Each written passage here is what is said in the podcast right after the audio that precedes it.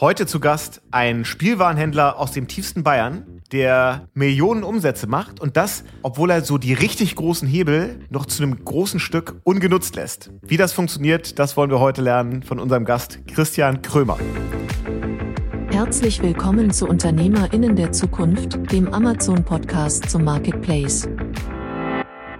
Ich habe viele Händlerkollegen, die verkaufen auch auf Amazon, sind aber nicht so erfolgreich, obwohl sie nichts wesentlich anderes machen, aber die haben nicht diese Verfügbarkeiten. Die haben dann so einen Artikel fünfmal da und irgendwann kommen sie in die Buybox und dann macht es bei Amazon halt bing, bing, bing, bing, bing, bing, bing und dann ist der Artikel weg.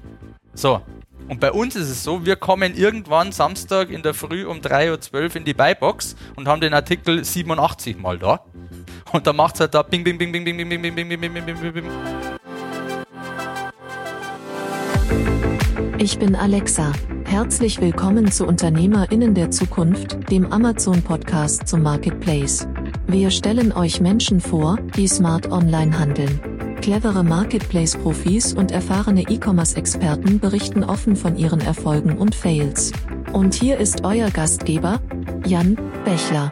Vielleicht liegt es ja daran, dass ich bald Vater werde, aber nachdem wir neulich Ulrike Superkunkel und ihren Mann Florian von Bieco zu Gast hatten, dreht sich heute schon wieder alles um das Thema Kinder und vor allem Kinderspielzeuge. Und darüber wollen wir reden mit unserem Gast Christian Krömer. Moin Christian.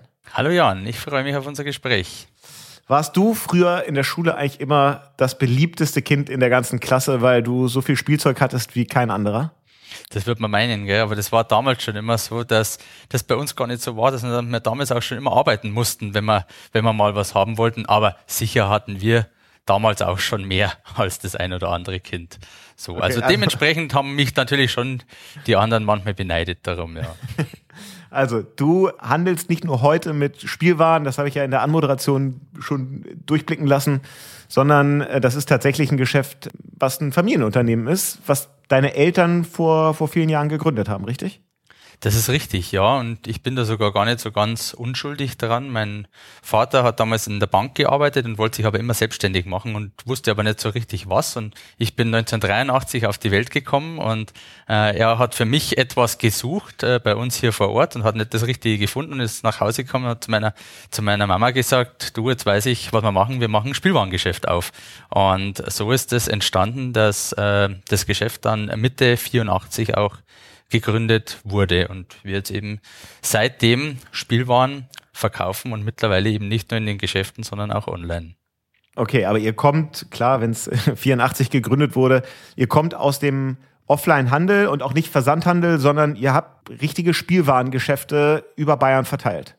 Genau, richtig. Also an, angegangen ist es natürlich mit, mit einem Geschäft. Äh, irgendwann ist im Jahr 2000 eine zweite Filiale gekommen und als mein Bruder und ich dann in das Unternehmen mit eingestiegen sind, haben wir das Filialgeschäft ausgebaut und haben aktuell nun 22 Filialen in Bayern und es war immer auch so unser Fokusthema, also dieses, äh, das, dieses Online-Thema, ja, da kommt es eigentlich schon, ja. Äh, Online war für uns eigentlich nie wirklich im Fokus, weil man immer auch so den Gedanken hatte, kann man ja gar kein Geld damit verdienen und man hat am Schluss eh eine wahnsinnige Mitbewerberstruktur und deswegen haben wir das nie so voll auf dem Schirm gehabt, ja. Ist ja interessant, äh, wenn du sagst, 2000 wurde die zweite Filiale eröffnet. Das heißt ja, in den letzten 22 Jahren, jetzt seit dem Jahr 2000, habt ihr noch 20 weitere aufgemacht. Da würde man ja vielleicht instinktiv sagen, aber damit kann man doch eigentlich kein Geld mehr verdienen in der Zeit, in der Online-Business und vor allem E-Commerce entstanden ist, in der Zeit nochmal 20 Ladengeschäfte aus dem Boden zu stampfen. Intuitiv denkt man, das kann nicht klappen. Aber erklär mal, warum es dann eben doch klappt.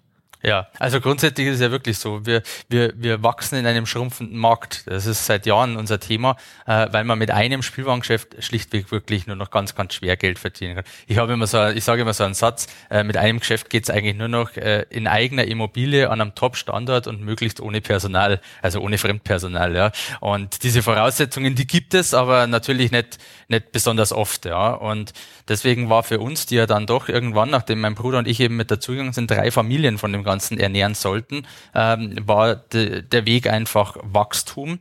Und wir sind jetzt auch nicht unbedingt in die vollen Metropolen gegangen, sondern wir waren einfach der klassische Nahversorger an den Orten. Ja, also dieses klassische Geschäft, wo man sagt, okay, äh, wir betreiben Einzelhandelsgeschäfte, versuchen aber diese ganzen Leistungen ringsherum so zu bündeln, dass diese Geschäfte lukrativ sein können und wirtschaftlich machbar. Ja, und so funktioniert das auch bis heute gut. Also trotz der Online-Konkurrenz machen wir immer noch sehr starke Umsätze auch draußen auf der Fläche. Wir haben auch Standorte, die wachsen. Gerade wenn wir jetzt in Bayern das, den Tourismussektor nehmen, wenn wir jetzt Garmisch, Murnau, Tegernsee, Bad Tölz, ist ein wahnsinniger Wachstum durch Corona auch in den letzten Jahren mit den Reisen innerhalb Deutschlands gekommen. Und da haben wir Standorte, da haben wir auch äh, zunehmende Zahlen. Aber natürlich gibt es auch dieses andere ähm, Thema, dass wir natürlich auch in vielen Orten mit äh, sinkenden Frequenzen zu kämpfen haben und deswegen brauchen wir mittlerweile auch zwingend diesen Online-Markt, um weiterhin äh, zukunftsfähig aufgestellt zu sein. Ja, sag nochmal, wenn es bei euch dann im Offline-Geschäft so über die Masse geht, ist das vor allem, weil ihr dann auf der Einkaufsseite bessere Preise kriegt, weil ihr halt für 22 Läden einkauft äh, statt für zwei? Oder kann man so viele, ich sage jetzt mal, administrative Overhead-Funktionen dann effizienter nutzen und hat dadurch einfach einen Kostenvorteil? Von allem ein bisschen. Also klar, das mit den Preisen ist ein Thema, wobei man da, wenn man ganz ehrlich ist, ob man jetzt für zwölf Geschäfte, für 18 oder für 22 einkauft, da ist der Unterschied nicht mehr, nicht mehr so groß. Da wäre wahrscheinlich der nächste Sprung, wenn wir irgendwie 50, 60, 70 Geschäfte hätten, ja, äh, wo der Weg aktuell nicht absehbar hingehen wird. Ja ähm, dann sind es natürlich die administrativen Sachen, es sind aber auch, es ist auch die Lagerverteilung. Also man muss sagen, wir haben halt ganz oft bei uns im Bereich wird mit äh, Verpackungseinheiten gearbeitet und früher, ich sage mal, wenn man ein Geschäft hat, dann muss man den Artikel zwölfmal kaufen ja, für ein Geschäft und verkauft den aber halt einfach schlichtweg nicht zwölfmal oder es dauert halt sehr lange, bis man den zwölfmal verkauft. Und wir, wenn halt ein Artikel dann, sagen wir, 24 Mal kaufen oder 36 Mal und den nochmal sauber verteilen, hat jedes Geschäft in ein, zwei Mal da und wenn er verkauft wird, dann wird er von der Zentrale wieder nachgeschoben und das ist einfach effizienter. Und das sind so, sagen wir, diese drei Wege, die dann am Schluss dieses stationäre Filialgeschäft für uns dann doch nochmal attraktiver machen, wie wenn wir jetzt nur ein oder zwei Geschäfte betreiben würden. Wie dann das Online-Geschäft dazugekommen ist, da wollen wir gleich noch drüber sprechen. Mich würde nochmal interessieren, wie du denn in das Unternehmen reingegangen bist. War das für dich so ein vorgezeichneter Weg? Das Familienunternehmen zu übernehmen? Oder haben deine Eltern dich da so reingezogen, weil sie sich gewünscht haben? Wie ist das passiert? Und dann vor allem ja noch mit deinem Bruder, der auch mit in der Firmenleitung drin ist. Also ganz und gar nicht. Ich wollte das nie machen. Also man, wenn man wenn man in so einem Haushalt aufwächst mit äh, mit Selbstständigen, ja, dann ähm, dann merkt man schon äh, früh, dass das Leben nicht unbedingt leichter ist und dass es ringsherum viele gibt, die ein, die ein einfaches Leben haben. Ja, das fängt beim Urlaub an, wo man halt nicht einfach mal so im Sommer zwei Wochen in Urlaub äh, gehen konnte, weil meine Eltern mussten im Geschäft drin stehen. Ja, äh, und dann sind es einfach ganz ganz viele Themen, ob das am Wochenende war. Also ich habe das von klein auf immer äh, mitbekommen, dass einfach sechs Tage sind meine Eltern im Laden gestanden, am siebten Tag ist dann äh, hat man sich dann um Marketing, um Einkauf und um Personal und um sonstige Themen gekümmert, ja. Und äh, da war halt nicht mehr viel mit, heute würde man sagen, Work-Life-Balance, ja. Ähm, das kannte man damals noch nicht. Aber äh, ja, für, für uns als Kinder hat man immer gesagt, hey, also das tue ich mir mal nicht an, ja. Und äh, meine Eltern waren da auch nie, also äh, mein, mein, mein Papa hätte nie irgendwie zu uns gesagt, hey, ihr müsst das machen oder so. Äh, ich habe dann, ich habe dann auch Informatikkaufmann gelernt, also was ganz was anderes gemacht auch und hatte auch damals nie vor, dass ich irgendwann diesen Weg einschlag. War dann SAP-Berater und hatte aber das Problem, dass meine, in meiner Firma die Abteilung outgesourced wurde und dann aber der Bereich wieder selbst übernommen wurde. Also letztendlich haben die uns einfach abgebaut, ja, wegrationalisiert. Äh, und dann hat eine Firma, die eigentlich immer nur einen Auftraggeber, nämlich intern hatte, hat sich auf dem freien Markt bewegen müssen und das war einfach eigentlich nicht machbar. Und wir hatten dann, ich musste dann jede Woche Schulungen für die Bundeswehr halten. Jede Woche, ja. Und die könnte ich heute noch auswendig, ja. Und das war mir einfach zu langweilig, ja. Das war, ich war motiviert, ich war jung, ich war, ja, ich war voller, voller Power, ja. Und und mein Vater war halt gerade an so einem Punkt, wo er gesagt hat, wenn wir jetzt nicht größer werden, dann wird es uns irgendwann nicht mehr geben. Dann machen wir den, drehen wir den Schlüssel rum und müssen wir halt was anderes machen, ja, so ungefähr. Und dann hat er gesagt, probier's doch aus, mach. Und ich habe gesagt, okay, ich mache. Und wenn es mir nicht gefällt, bin ich, bin ich in einem halben Jahr wieder weg. Und es hat mir wirklich sehr gut gefallen.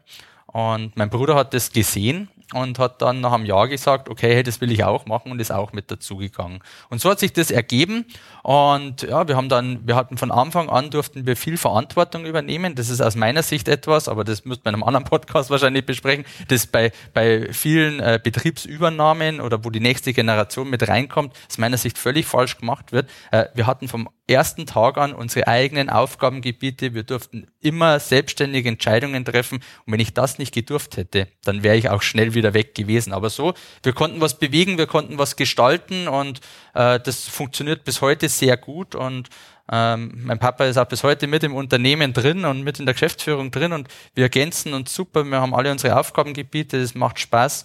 Und dahingehend muss ich echt sagen, ich hätte für mich keine bessere Entscheidung treffen können. Und wenn du jetzt mal dein Leben heute mit dem El Leben deiner Eltern vor 30, 35 Jahren vergleichst, würdest du sagen, das mit der fehlenden Work-Life-Balance erlebst du genauso? Oder ist es eben so, weil jetzt es auf mehr Schultern verteilen können, weil das Unternehmen größer geworden ist und man nochmal vielleicht eine andere Führungsebene einziehen konnte, dass du auch viel besser Verantwortung und, und Arbeit abgeben kannst?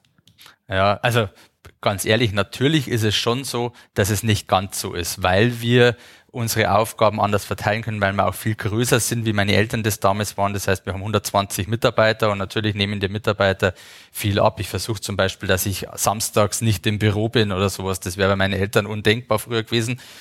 Aber wenn man ganz ehrlich ist, dann macht man natürlich schon mehr wie der normale Arbeitnehmer. Und natürlich denkt man sich auch oft, es wäre schön, wenn ich am Freitagmittag von der Audi heimkommen würde und äh, mir am Wochenende keine Gedanken mehr machen müsste. Und man nimmt schon viele Themen natürlich auch mit ins äh, mit ins Bett ja und, und grübelt dann äh, nachts. Oder sind dann so Themen, wo man am Sonntagnachmittag da sitzt, die Frau mit einem sprechen will und in Gedanken ist man vielleicht aber woanders oder hat noch andere Themen, die einen beschäftigen. äh, oder man macht mal schnell das und das, wo ein normaler Arbeitnehmer sagen wird, sag mal, spinnst du ein bisschen, ja, dass du jetzt da abends um acht nochmal vorm Bett gehen, am Sonntag nochmal schnell das und das machst. Und für mich fühlt sich's in dem Moment gar nicht wie Arbeit an, weil ich es als normal empfinde.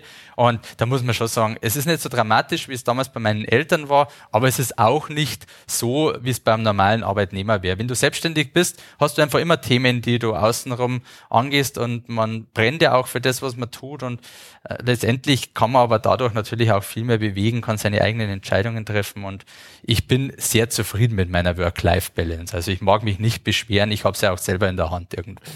Sehr gut. Dann lass uns mal ein bisschen genauer auf euer Geschäftsmodell kommen. Also ihr seid Spielwarenhändler und nicht Produzent, auch zu 100 Prozent. Das heißt, ihr habt keine Eigenmarken, die ihr irgendwie produziert, sondern ihr kauft Spielwaren, Spielzeug, wahrscheinlich stelle ich mir so vor, irgendwie Brettspiele für Kinder und all sowas ein und das verkauft ihr als ganz normales Handelsgeschäft. Genau, so schaut's aus. Also wir kaufen bei den gängigen äh, Lieferanten, Lego, Playmobil, Ravensburger, die man so kennt, ja. Und wir haben natürlich noch ein, zwei Großhändler, über die man so Randsortimente besorgt, aber wir importieren nicht selbst und wir produzieren nicht selbst. Also unsere Ware ist ganz normale, übliche Handelsware, die wir wieder weiterverkaufen. Was war für dich ausschlaggebend, den Schritt zu wagen von 22 Ladengeschäften zu wir begeben uns jetzt auch in die Welt des E-Commerce. Klar, dein Background äh, mit Informatik, da hat man sicherlich eine Affinität dazu. Spontan würde man natürlich denken, hm, kann das eigentlich funktionieren, wenn ich jetzt auf dem Amazon Marketplace auf einmal im Wettbewerb stehe mit genau den Marken, die du eben genannt hast, mit Lego, Playmobil, Ravensburger, die alle selber auch eben auf Amazon und anderen Marktplätzen verkaufen und verfügbar sind. Vielleicht ja nochmal mit Kosten- oder Preisvorteilen. Das ist ja jetzt erstmal kein ganz einfaches Geschäft, wenn man so von außen drauf guckt. Was hat euch dazu bewegt, den Schritt zu gehen? Ja, muss ich vielleicht ein bisschen ausholen. Wir haben, ich bin 2004 ins Unternehmen und wir hatten von Anfang an diese Online-Schiene. Das heißt, wir haben damals schon, damals war eBay so der Markt überhaupt. Ja, wenn man online äh, verkaufen wollte, dann ist man bei eBay gewesen und wir haben auch damals von Anfang an bei eBay verkauft, hatten auch eine eigene Website, einen eigenen Online-Shop, natürlich mit heutigen DSGVO und so nicht mehr vereinbar, ja, aber es hat damals niemanden gejuckt. Und wir haben damals ja, auch gleich sehr gute Umsätze gemacht, auch online, nur wir haben kein Geld nicht verdient. Ja? Also es, es war, äh, du konntest schon Umsätze erzielen, aber die, die Kosten, die Provisionen und alles hat das alles wieder aufgefressen. Und irgendwann waren wir vor dem Punkt gestanden, wo wir gesagt haben, für wen machen wir das eigentlich? Ja, wir verkaufen weder für, für die Lieferanten, wir, wir verkaufen noch für irgendeinen Marktplatz, wir verkaufen am Ende des Tages für uns und wenn für uns nichts hängen bleibt, dann machen wir das nicht mehr. Haben das dann eingestampft, hatten dann einige Jahre keinen Online-Verkauf mehr und haben 2016 wieder damit begonnen, mit einem eigenen Auftritt, aber mit einem ganz anderen Ansatz. Wir wollten wir wollten gar nicht unbedingt Geld verdienen mit dem Thema Online, sondern wir wollten ein digitales Schaufenster haben. Das war für mich ein ganz ein wichtiger Punkt. Ich wollte einfach, ich sage einfach, wann geht der Spielwarenkauf heute los? Der beginnt letztendlich, sage ich immer, wenn die Mamis die Kinder ins Bett bringen. Das ist der Punkt, da nimmt jeder sein Smartphone, sein Tablet, ja, schaut durch, heute ist es Instagram, ja, keine Ahnung, schauen durch, schauen ihre Sachen an, äh, dann gehen sie auf die Couch, da wird rausgesucht, da wird vielleicht mit dem Mann besprochen, was kauft man, was kauft man nicht, oder es wird einfach bestellt und geschaut und wir wollten hier auch sein. Das heißt, wir wollten diesen Ansatz haben, dass man digitale Schaufenster haben, dass unser Sortiment eins zu eins online abgebildet wird, mit Live-Verfügbarkeit in den Filialen und gar nicht mit diesem Ansatz, okay, wir wollen jetzt hier voll verkaufen. Das haben wir auch jahrelang so betrieben und ich habe jedem Händlerkollegen, der über Amazon, Ebay, keine Ahnung, verkauft, habe ich immer vorgerechnet, wie, wie doof das eigentlich ist, ja, dass das überhaupt nicht funktionieren kann, ja. Und ich kann mich echt nur an lebhafte Diskussionen äh, erinnern, äh, die wir hatten. Und für uns war das, bis die Pandemie kam, ja, kein wirkliches Thema, sondern für uns war es wichtig, wenn wir am Ende des Jahres irgendwo so mehr oder weniger null auf null mit diesem Thema rausgehen, dann ist für uns alles gut, weil dann haben wir was, das wir sonst nicht gehabt hätten. Ja? Also das war so der Ansatz. Ja. Okay, und dann kam eben die Pandemie. Ihr musstet wahrscheinlich auch die Läden zumachen, keine Artikel des täglichen Bedarfs. Wie kam es dann zu dem Wechsel zum Amazon Marketplace? Mhm. Also das sind eigentlich, das war dazwischen noch mehr Zwischenschritt. Wir hatten ja den 16. März äh, werde ich nicht vergessen, ja, ja, mussten wir unsere Geschäfte schließen und das war ja für uns damals unvorstellbar, weil wenn es davor äh, hieß, äh, wir haben hier eine Baustelle und ihr müsst irgendwie, ihr könnt erst eine Stunde später aufmachen, dann war das für uns ein Weltuntergang, aber was spinnen die eigentlich, wie sollen wir unser Geschäft eine Stunde schließen, ja, und äh, dann heißt es auf einmal so, ihr müsst jetzt schließen und zwar nicht nur ein Geschäft, sondern alle und wir wissen noch gar nicht wie lang und wir wissen dann noch nicht, ob ihr irgendwie eine Entschädigung bekommt, so nicht, sondern ihr macht es jetzt einfach mal zu, ja, und das war so der Punkt für uns da, wo wir Gott sei Dank diese Online-Infrastruktur eben schon hatten. Und wir haben dann wirklich von einem Tag auf den anderen total umgeswitcht und haben gearbeitet wie ein Startup. Also ich kann mich erinnern, wir sind hier zum Teil bei uns in der Zentrale von früh um fünf bis nachts um zwei herin gewesen, jeden Tag, sieben Tage die Woche. Die Leute sind auf dem Boden mit dem Laptop gesessen, wir haben Aufträge verarbeitet und haben einfach geschaut, dass wir online verkaufen können. Aber damals eigentlich auch noch mit dem Ansatz, wir wollen unsere Kunden, unsere in Anführungszeichen, die bei uns in den Geschäften davor eingekauft haben, jetzt auf diesen Online-Weg erreichen. Ja, das war so der erste Ansatz. Der hat sehr gut funktioniert, aber da macht man natürlich keine großen Sprünge, man gleicht mal ein bisschen was aus. Und dann kam der 16. Dezember 2020, ja, der zweite Lockdown. Ja, und da hieß es ja wieder, ihr müsst zumachen. Und ich hatte immer schon mal wieder diese Anrufe von Amazon bekommen, äh, nach dem Motto, wollt ihr nicht mal starten oder wollt ihr nicht? Und ich habe das immer abgeblockt. Genau mit dem, was ich mit dem Argument, das ich vorher schon sagte, ich sehe nicht ein, dass ich noch die Provisionen zahle und dann muss ich ja noch günstiger werden und dann bleibt am Schluss für mich gar nichts übrig und womöglich soll ich noch versandkostenfrei verschicken und dann komme ich vielleicht sogar noch äh, Retouren. Und ich habe immer gesagt, dieses Spiel, das mache ich nicht mit.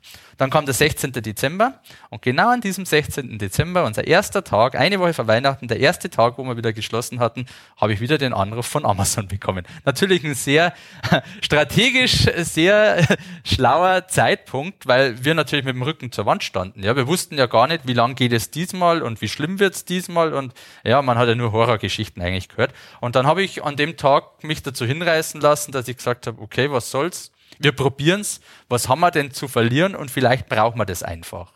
Ja, das war so der, der, der, da ist der Stein ins Rollen äh, gekommen und wir, das, das hat einfach ein Umdenken stattgefunden aus der Not raus. Das kann man gar nicht anders, kann man gar nicht anders sagen.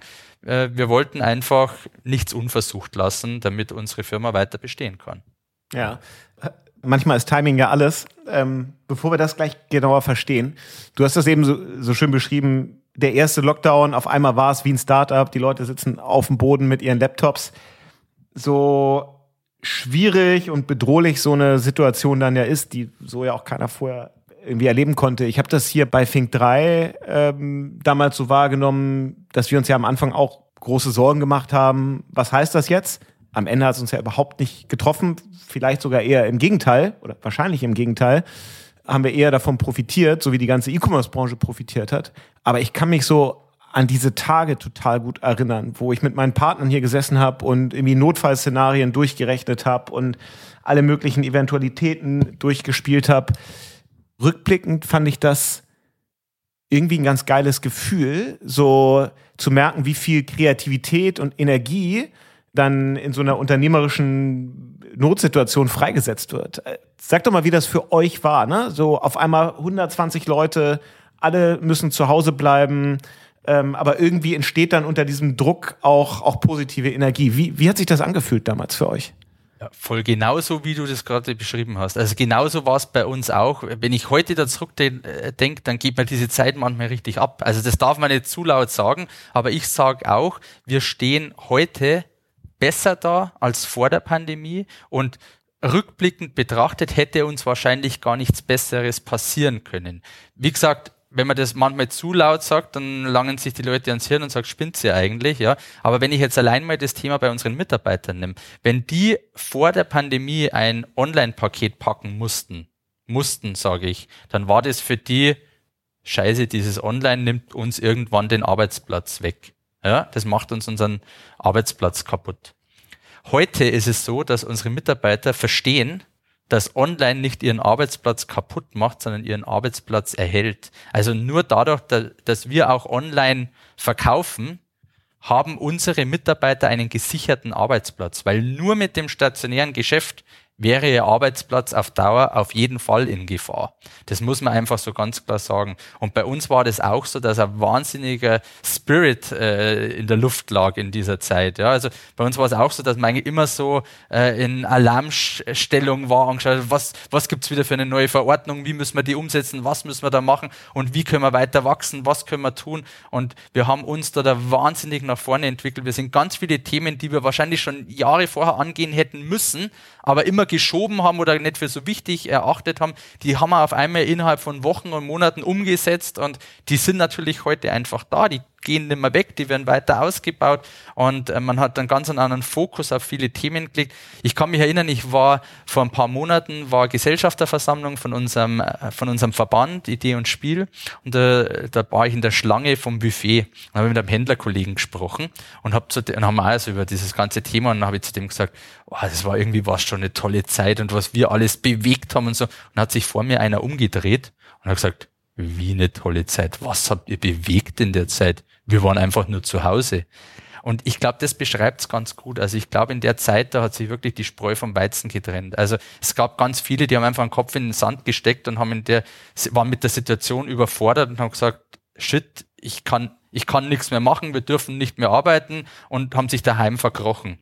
Und ich kann sagen, ich habe noch nie so viel gearbeitet wie in den Lockdowns. Ja, also es, es gab keine Zeit in meinem Leben, in, äh, wo ich mehr gearbeitet hätte als in diesen Tagen und Wochen, weil wir das auch als Chance erkannt haben, ja, und weil, weil, weil das auch Spaß gemacht hat irgendwo, wo man gesehen hat, wie, wie, jeder, wie jeder mithilft, wie sich keiner für irgendwas zu schade war, wie jeder auch andere Aufgaben ohne Probleme übernommen hat. Und ich kann das auch nur sagen, wir stehen heute wesentlich besser da als vor Corona. Natürlich, gerade im Privaten hätte man sich vieles gerne geschenkt, was da so war. Und natürlich war es in den sozialen Bereichen ganz, ganz schwierig. Und äh, wir hatten auch oft diese Angst, geht es überhaupt weiter, wie du das ja auch beschrieben hast, funktioniert das überhaupt mit unserem Geschäftsmodell und so. Und heute muss ich sagen, es hat uns einfach nach vorne katapultiert. Und wenn man selbst auch diese ganzen Themen, wir haben immer geschimpft über den Staat und den Hilfsmaßnahmen, im Endeffekt muss man sagen, wir hatten ähnliche Jahresergebnisse wie in den anderen Jahren. Und das heißt ja, dass diese Programme doch fair waren irgendwo. Und ich, ich sehe das auch als fair. Wir haben in der Zeit sind wir alle ein bisschen näher zusammengerückt. Und deswegen muss ich auch sagen, ich möchte diese Zeit, auch wenn sie wahnsinnig anstrengend war, aber ich möchte es nicht missen, ganz ehrlich. Ja, ich habe hab auch mal gesagt, ich, ich möchte es nicht missen, weil man viel gelernt hat, aber ich möchte es auch nicht nochmal erleben. also, genau, hast du vollkommen recht, ja. Genau. Dann lass uns mal über den 16. Dezember 2020 sprechen. Dann kam dieser Anruf von Amazon und irgendwie warst du weich gearbeitet und hast gesagt, okay, jetzt probieren wir es doch mal. Wie genau? Was habt ihr dann gemacht? Ihr hattet irgendwie viel Sortiment in 22 Läden rumliegen. Das musste irgendwie online gebracht werden. Das musste verschickt werden. Alles das in den letzten Tagen vor Weihnachten. Also, wie habt ihr losgelegt? Mhm. Also das war eigentlich gar nicht so die ganz große Fragestellung, bin ich ganz ehrlich, weil diese Infrastruktur, die bestand ja. Also wir haben sowohl unser Logistikbestand, weil wir das ja davor auch äh, jederzeit schon mal gemacht haben. Wir haben einen internen Versand, wir haben eine Zentrale, wir haben Filialen, die verschicken können. Also das hatten wir sowieso alles. Und die Technik haben wir auch, weil wir ja äh, sowieso unser Sortiment online dargestellt hatten. Und was man bei Amazon ja machen muss, man muss ja letztendlich, ist es ja relativ simpel, weil du machst ja nichts anderes, wie dass du sagst, hier ist eine EAN mit der Menge und mit dem Preis und das wollen wir online haben. Und dann schaut man, wie viel matcht das ja, vom Sortiment und schon hat man die Artikel online. Wir müssen sagen, wir haben ist natürlich, ist natürlich wichtig, weil ihr, und da kommt ein großer Unterschied, weil ihr kein Hersteller seid, sondern weil ihr Händler seid und alle Produkte, die ihr verkaufen wolltet, waren ja schon gelistet und ihr habt euch genau. einfach an die ERN rangehangen. Das ist jetzt auch genau. für Zuhörer und Zuhörerinnen wichtig zu verstehen. Genau, und da muss man ja sagen, das ist, das ist ja der ganz große Vorteil von einem Marktplatz, dass man sich nicht selbst um diese ganze Infrastruktur, also IT-Infrastruktur kümmern muss, sondern dass die ja schon da ist. Ja? Das heißt, ich kann eigentlich relativ einfach und relativ schnell auf einem Marktplatz äh, verkaufen, der selbstständig Content bietet, wie das Amazon macht. Ja? Und dadurch konnten wir relativ schnell über 8000 unserer Artikel, also wir haben tatsächlich fast 20.000 verschiedene Artikel in unserem Sortiment, Wahnsinn. davon sind nicht alle, ja. nicht alle online fähig fähig, weil ich sage mal, so ein äh, Bleistift für ein paar Cent, die will man nicht unbedingt online verkaufen. Ja. Dann gibt es Sortimente, wo in verschiedenen Farben äh, drin ist, wo online. Also man hat ein paar, die man einfach aussortieren muss, aber dann bleibt am Schluss halt noch eine, eine große Anzahl übrig. Bei Amazon sind es ca. 8500 Artikel, die wir aktuell online haben und die hat man letztendlich relativ einfach über eine Schnittstelle danach drin. Wir haben noch gar nicht direkt am 16. gestartet, sondern da haben wir letztendlich den Kontakt aufgenommen. Tatsächlich gestartet sind wir am 1. März. Das hatte auch einen Grund. Wir hätten theoretisch am 1. Januar starten können, ohne Probleme. Aber dann gab es Überbrückungshilfe und dann war auch noch so, so ein Gedankengang, den man dann hatte. Jetzt machen wir hier Umsätze, geben noch 15 Prozent ab, sollen noch günstiger sein und am Schluss bekommen wir das weniger an Überbrückungshilfe. So, sind wir eigentlich doof? Ja, dann machen wir lieber nichts. Ja, und dann haben wir die Ware noch hier und können es irgendwann anders verkaufen, ja, zu einem anderen Preis und und ohne Provisionen. Ähm, weil damals auch bei mir immer noch dieser Gedanke war, ich kann bei Amazon nur verkaufen, wenn ich auch günstiger bin.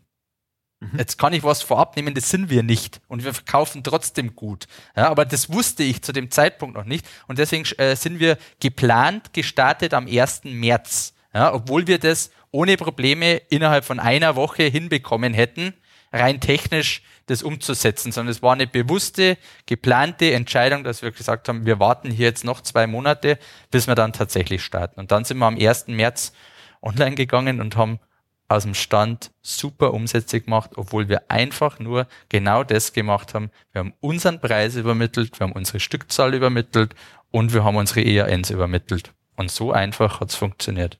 Und auf einmal seid ihr dann, wir haben es eben schon kurz gesagt, im Wettbewerb mit anderen Händlern und mit den Herstellern selber, die eben auch äh, auf, auf Amazon ihr eigenes D2C-Business aufbauen. Und es ist ja genauso, wie du gesagt hast. Intuitiv denkt man, der günstigste Preis gewinnt. Immer. Und offensichtlich, beschreibst du ja, ist das nicht so. Wie nimmst du das wahr? Warum schlägt der Preis eben doch nicht alles bei ansonsten 100% austauschbarem Produkt? Also das ist ja genau das Spannende, das man so hat, wo man ja immer sagt, äh, Spielwaren ist eigentlich ein beschissener Artikel für online. Ja? Und äh, trotzdem, äh, trotzdem funktioniert's. Äh, ich glaube, dass unser ganz großer Vorteil ist die Warenverfügbarkeit. Ja, und ich sage, wir sind nicht mit jedem Artikel sofort in der Buybox, aber äh, Amazon hat einfach einen wahnsinnigen Traffic. Und das ist echt was, äh, man, man, ich meine, ich bin ja auch seit Jahren, kennt man Amazon, verfolgt Amazon und das, was aber tatsächlich abgeht, das habe ich erst verstanden, seitdem ich wirklich selbst auch über Amazon verkaufe. Ja, weil es ist wirklich brutal, wie viele Leute hier unterwegs sind. Und wenn man sich Statistiken anschaut, wie viele Leute gar nicht mehr in anderen Shops nach Artikeln suchen oder bei Google danach suchen, sondern einfach von Haus aus sagen, ich kaufe bei Amazon. Ja. Äh, jetzt sage ich mal, es gibt ganz, ganz viele, die kaufen bei Amazon nicht unbedingt nur weil hier der günstigste Preis herrscht, sondern es geht hier ganz viel einfach um dieses Serviceversprechen. Du weißt einfach als Kunde, wenn ich bei Amazon kaufe, ich kann alles wieder zurückschicken mein Geld ist nicht weg. Ich hab, ich kann mich, wenn irgendwas ist, dann schreibe ich da hin, dann bekomme ich eine Antwort. Also es ist alles sehr transparent und für den Kunden einfach sehr safe. Ja? Und deswegen glaube ich, das ist ein so ein Punkt, äh, der einfach hier für Amazon spricht. Und viele meinen auch, sie kaufen bei Amazon immer am günstigsten. Tatsächlich ist es ja gar nicht so, ja. Aber das ist natürlich auch was, was sich Amazon erarbeitet hat über die Jahre, diesen Ruf auch, ja. Und ich glaube einfach, bei uns geht's oft, ich habe viele Händlerkollegen, die verkaufen auch auf Amazon, sind aber nicht so erfolgreich, obwohl sie nichts wesentlich anderes machen, aber die haben nicht diese Verfügbarkeiten. Die haben dann so einen Artikel fünfmal da und irgendwann kommen sie in die Buybox und dann macht's bei Amazon halt bing, bing, bing, bing, bing, bing, bing und dann ist der Artikel weg. So. Und bei uns ist es so, wir kommen irgendwann Samstag in der Früh um 3.12 Uhr in die Buybox und haben den Artikel 87 mal da. Und dann macht's halt da bing, bing, bing, bing, bing, bing, bing, bing, bing, bing, bing, bing, bing, bing. Ja, so. Und dann ist der Artikel weg und auf einmal haben wir schnell Umsätze gemacht. Ja. Und zehn Minuten später ist es ein ganz anderer Artikel und eine Stunde später ist es wieder ein anderer Artikel. Ja? Also ich glaube, bei uns macht es so ein bisschen der Mix aus Angebotsbreite und Verfügbarkeit. Ja? Und diese Verfügbarkeit hätten wir in dieser Breite nicht, wenn wir keine stationären Geschäfte hätten. Und jetzt kommt eigentlich der Bogen wieder zurück. Wie, wie kann das lukrativ sein? Ich glaube, wir könnten online auch bei Amazon, nicht so erfolgreich sein, wenn wir unsere Geschäfte nicht hätten. Weil wir würden nicht 10.000 verschiedene Artikel in diesen Stückzahlen einkaufen, weil, und das ist auch dieses Schwierige, was es oft schwierig macht, ein, ein, ein Hersteller, der hat nur eine begrenzte Anzahl an Produkten in der Regel. Ja, der hat vielleicht Manche haben nur fünf Produkte, aber manche haben vielleicht 100 oder 200 verschiedene Produkte und die haben die sowieso in, in einer Masse da. Aber bei uns wäre es ja so, wir müssten ja von allen Artikeln alles einkaufen, aber du verkaufst nicht immer den gleichen Artikel. Das heißt, heute verkaufen, verkaufen wir vielleicht einen bestimmten, ein bestimmtes Puzzle auf einmal 60 Mal, weil wir gerade in der Buybox waren und ja, in dem Moment einfach abverkauft haben. Jetzt könnte man sagen, hey, dieses Puzzle, das geht, das geht bei Amazon besonders gut und das bestellen wir jetzt 500 Mal und dann verkaufen wir das mal. Aber morgen bietet diesen Artikel vielleicht irgendjemand für einen Euro günstiger an und du verkaufst den nie wieder. Ja? Und dann wird dir der rumliegen. Bei uns ist das Risiko nicht so gegeben, weil wenn wir den Artikel jetzt wieder 100 Mal bestellen, dann verteilen wir den wieder auf unsere Geschäfte und jeder hat ihn viermal. Das ist dann keine große Masse mehr. Und wenn er auf einmal doch online geht, dann können wir ihn wieder wegverkaufen, online und wegverschicken. Und ich glaube, diese Kombination, die macht es bei uns so spannend und die macht es am Schluss auch so erfolgreich, das Ganze. Ja, ich glaube auch. Also das erscheint mir tatsächlich so die Secret Source zu sein, weshalb es für euch eben gut funktioniert, obwohl ihr ein paar Dinge, ja, wenn man jetzt erstmal von oben drauf guckt, in Anführungsstrichen falsch macht oder nicht so macht, wie andere sie machen würden. Es geht mal damit los, ihr versendet eben nicht über FBA, wo häufig ja die Meinung ist, naja, wo nicht Prime und FBA und morgen ist das Paket da drauf steht, das wird nicht gekauft. Ihr macht es trotzdem und es funktioniert, weil ihr aus 22 Ladengeschäften ähm, mit, mit versendet. Ihr braucht gar kein eigenes Lager, sondern ihr habt einfach dezentrale Lager. Und das Zweite, was ich im Vorgespräch gelernt habe, ist, dass ihr ja auch auf der Advertising-Seite wenig bis gar nichts macht, Stand heute, richtig? Ja, da muss man jetzt einfach ganz ehrlich sagen, da sind wir einfach noch nicht so weit. Ja, uns hat das ja überrollt im letzten Jahr. Man muss das ja einmal, man muss das ja wirklich auch mal sehen. Äh, zum einen haben wir nicht nur Amazon gemacht im letzten Jahr, sondern wir haben natürlich ganz vieles gemacht, ja, in dem Bereich.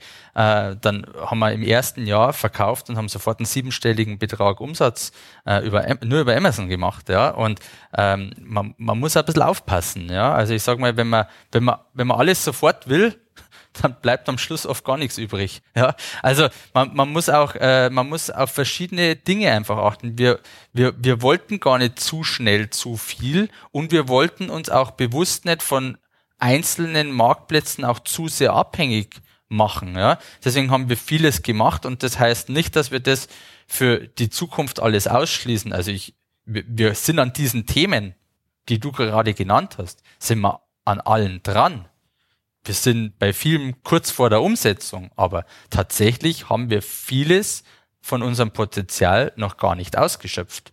Ja, und ich glaube, dass da auch für uns auch noch eine Riesenchance besteht, dass wir hier noch weiter wachsen können. Und diese Chance, und Du hast jetzt nur ein paar Dinge äh, erzählt in der großen Amazon-Welt. Es gibt da natürlich noch ganz viele andere Möglichkeiten.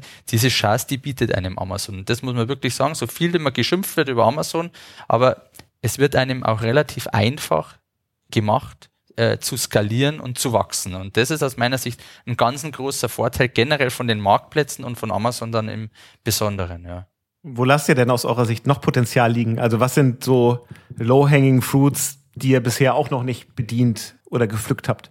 Ja gut, also ich sage mal, wir könnten im Auslandsmarkt noch viel mehr machen. Da sind wir ja schon dran. Auch das ist was, was über Amazon ja wirklich sehr, sehr einfach geht, dass man in andere Märkte geht. Aber äh, da fängt man natürlich mal mit ein paar Ländern an und muss hier natürlich schon auch noch viel an Optimierung leisten. Ja, äh, dann geht es daran, dass man einfach zusätzliche Länder dazu nehmen kann. Ja, auch außerhalb der EU, wo sicher auch ein Riesenpotenzial noch drin steckt. Dann gibt's andere Marktplätze, die man noch machen kann, wo wir jetzt auch dran sind. Also wir starten jetzt, ich weiß, wir sind hier in einem Amazon-Podcast, aber natürlich müssen wir auch die, unser anderes Geschäft kann ich nicht außen vor lassen. Ja. Wir starten, wir sind jetzt diese Woche bei eBay äh, gestartet, wir machen noch Salando, wir machen Otto noch in diesem Jahr. Ja, also wir machen natürlich, wir haben natürlich auch viel anderes äh, in, in der Pipeline und gefühlt ist es ja auch wirklich so, äh, dass es das nächste Woche schon wieder irgendein Thema äh, schon wieder irgendein Thema äh, auf die Agenda kommt, das wir unbedingt benötigen und wo ich heute noch gar nicht weiß, dass es das überhaupt gibt. Ja? Also diese Online-Welt, diese E-Commerce-Welt, die ist ja auch so schnelllebig und da gibt es so viele Themen. Thema Dropshipment, ein Riesenpotenzial, Thema Dropshipment, ja?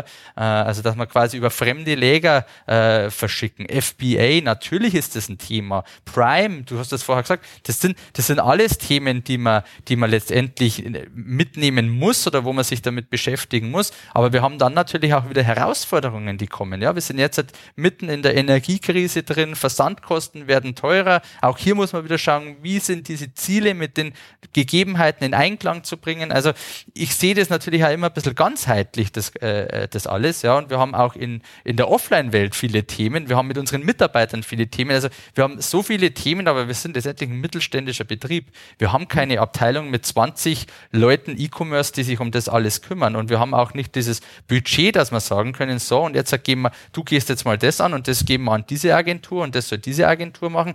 Das funktioniert einfach nicht, sondern wir müssen einfach einen Schritt nach dem anderen machen und das mag für den einen oder anderen, der da tief in der Materie drinsteckt, vielleicht äh, auch naiv klingen, aber aus meiner Sicht, ähm, ich habe lieber ein langsames und sicheres Wachstum, als dass ich mich irgendwann übernimme und gar nicht mehr weiß, was wir eigentlich alles machen und dann wir irgendwas falsch machen einfach aus Unwissenheit. Ja? Und deswegen, ich, ich will einfach gern äh, wirklich sicher wachsen und will einfach meinen Mitarbeitern hier auch einen sicheren Arbeitsplatz äh, dadurch bieten können und nicht einfach aus dieser, ich sage jetzt mal, aus diesem aus dieser Überheblichkeit raus, wir können alles und sofort äh, da was tun, was wir vielleicht später bereuen werden. Deswegen langsames Wachstum, aber alles im Blick haben und auch alles zu seiner Zeit angehen bei dem, was ihr jetzt macht, seit gut anderthalb Jahren, die ihr, die ihr da unterwegs seid, äh, du hast eben schon gesagt, der Umsatz ist siebenstellig. Was ist so der Anteil am Gesamtumsatz, den ihr macht? Online ja, also man, ich, ich glaube, dass es ganz spannend ist, wenn man es vergleicht mit äh, vor der Pandemie. Also wir hatten im Jahr 2019 einen Online-Anteil von zwei Prozent, was im Grunde heißt, der war nicht existent. Ja. Äh, und wir sind, wir werden in diesem Jahr werden wir circa zwischen 20 und 25 Prozent Online-Anteil wow. haben. Ja, wow. In den Pandemiejahren hat sich das nochmal anders gestaltet, aber ich will mit diesen Zahlen eigentlich gar nicht rechnen, weil die einfach einfach Quatsch sind. Ja? Also wenn du in einem Jahr fünf Monate geschlossen hast, dann hast du automatisch einen höheren Online-Anteil, schon allein weil da ja Umsatz weggebrochen ist woanders. Und man muss auch sagen, im Vergleich zum letzten Jahr werden wir in Euro auch nicht den gleichen Online-Anteil wieder schaffen, wie wir im letzten Jahr hatten, weil natürlich, und das ist auch kein Phänomen, das bei uns greift, sondern das einfach normal ist, weil Leute einfach ja auch da ausweichen mussten auf Online und auch in diesem Jahr wieder den Weg zurückgefunden haben in vielen Bereichen, sonst würden wir in unseren Geschäften keine Umsätze machen. Ja, und äh, deswegen muss man einfach sagen, dieser Wachstum von zwei auf über 20 Prozent ist schon enorm. Wobei ich, wobei ich da auch sagen muss, wir werden das im Jahr 2023 noch deutlich steigern, allein schon durch unsere zusätzlichen Aktivitäten, die da dazu kommen. Also ich denke, ja. wir werden auf Dauer werden wir irgendwo einen Online-Anteil von 30, 40 Prozent ohne Probleme erreichen können, Schrägstrich wahrscheinlich sogar müssen. Wow. Richtig geile Unternehmerstory, finde ich. Mit all dem, was du beschrieben hast. Vieles bisschen unerwartet, weil instinktiv man, glaube ich, anders drüber nachdenkt. Deswegen, also total viel gute Insights drin, wie ihr das so macht und warum eben manche Sachen doch anders funktionieren, als man auf den ersten Blick so glauben mag. Du hast gesagt, du machst ganz viel davon, um deinem Team auch oder damit das Team auch lernt, online gefährdet nicht den Job, sondern online sichert den Job. Da nochmal so ganz kurz gefragt, das ist ja quasi ein Projekt digitale Transformation, dass man da so ein bisschen betreiben muss. Ne? Also auch so ein Mindset zu verändern. Wie einfach war das denn? Also ist das so in dieser Pandemie Not, Ausnahmesituation dann einfach so passiert, weil es auch keine andere Möglichkeit gab? Gab es da Widerstände? Wie bist du damit umgegangen? Also wie hast du auch das Team mit auf die Reise genommen und insbesondere vielleicht nicht die, die jetzt 25 sind und sowieso eine hohe Affinität dazu haben, sondern eher die, die 57 sind? Mhm. Also ich denke, es war es waren zwei Dinge. Also zum einen war es tatsächlich natürlich die Pandemie. Also die haben natürlich gesehen, ihre Kolleginnen, ihre Freundinnen, die waren in Kurzarbeit ja, oder der Nachbar im Nachbargeschäft, die waren in Kurzarbeit und wir haben unsere Mitarbeiter schon nach ein paar Tagen wieder aus dieser Kurzarbeit zurückgeholt, weil wir gesagt haben, wir brauchen sie einfach. Ja. Wir brauchen jemanden, der in den Geschäften ist, der verschickt, der Rechnungen schreibt, der WhatsApp beantwortet, E-Mails beantwortet. Ja. Äh, das heißt, die haben das einfach am eigenen Leib erkannt, dass es für sie einfach ein wahnsinniger Vorteil ist, dass wir online verkaufen. Und zum anderen ist es aber auch bis heute ein, ein ständiger Job, dass man seine Mitarbeiter über die Themen informiert und dass man aufklärt. Das machen wir über unsere Mitarbeiter-App, äh, die wirklich für mich Gold wert ist, ja, dass ich einfach meine Mitarbeiter äh, erreichen kann. Jetzt kann man sagen, das geht doch auch über andere Möglichkeiten. Aber jetzt nehmen wir mal so ein ganz klassisches Filialunternehmen. Wir haben 22 Filialen, überall arbeiten die Leute draußen. Jetzt haben wir Teams mit im Schnitt um die fünf Leute, sagen wir mal, aber die arbeiten ja nicht gleichzeitig. Jetzt gebe ich eine Info an die Filiale raus. Die, die gerade arbeitet, die erfährt's.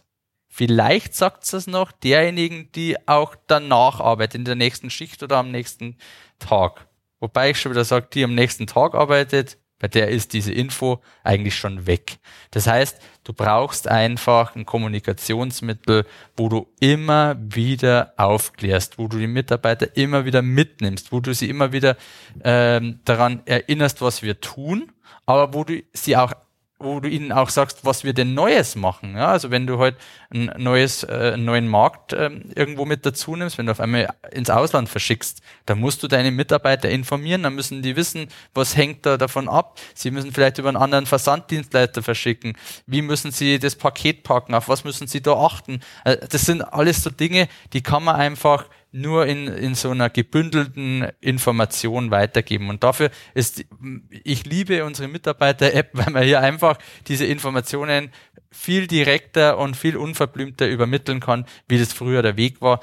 Und unsere Mitarbeiter sehen einfach, dass die Geschäfte ringsherum schließen, schließen müssen, ja, und dass wir nur zum Teil davon betroffen sind. Ich muss sagen, auch wir schließen das ein oder andere Geschäft. Wir sind auch gerade wieder dabei, Geschäfte zu schließen. Es gibt Standorte, die einfach nicht mehr lukrativ sind, aber selbst da war es so, dass wir bisher die Mitarbeiter auch immer übernehmen konnten an anderen Standorten und gerade durch unser Online-Potenzial eben ihnen auch da weitere Möglichkeiten aufzeigen können, selbst wenn ein Standort stationär vielleicht nicht mehr funktionieren sollte.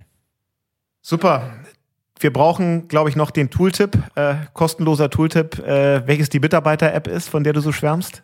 Das ist, glaube ich, gar nicht so entscheidend, weil ich glaube, da gibt es ganz, ganz viele tolle Themen. Also wir nutzen jetzt zum Beispiel Workplace, wobei ich sagen muss, das ist ja noch relativ eine relativ einfache Lösung. Wir haben momentan auch was äh, im Angebot drin, wo man, wo man eine Individualprogrammierung hat. Ich glaube, da gibt es so viel tolle, so viel tolle Themen und ich glaube, das ist noch nicht einmal das Entscheidende. Das Entscheidende ist einfach, dass man ein Tool hat, eine App hat, die für die Mitarbeiter einfach, ich meine, das ist auch sowas. Wir nutzen Workplace, das ist von Meta, das ist letztendlich eine Standard-App.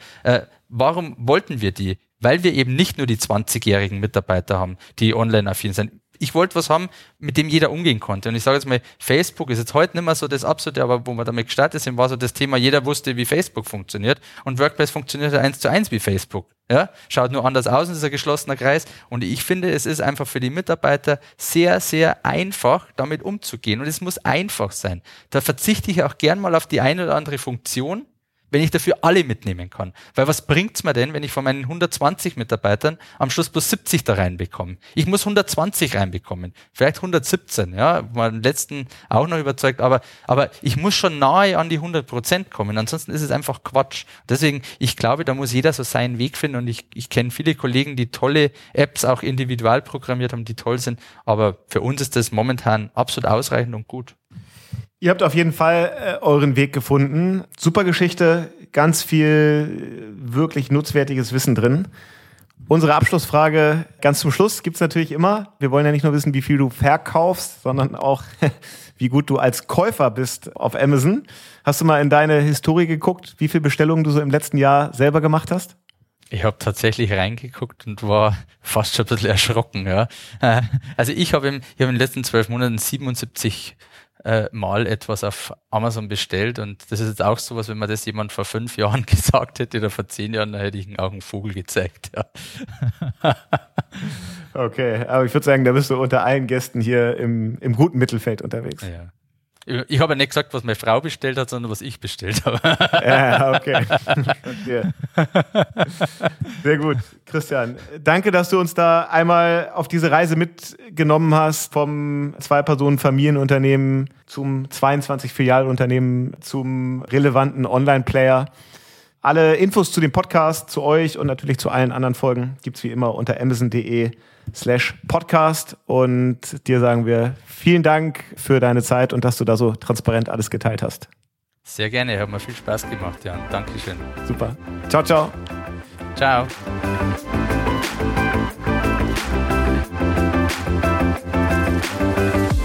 Das war Unternehmerinnen der Zukunft, der Amazon Podcast zum Marketplace. Weitere Informationen zum Podcast und unseren Gästen findet ihr auf www.amazon.de/podcast. Bis zum nächsten Mal.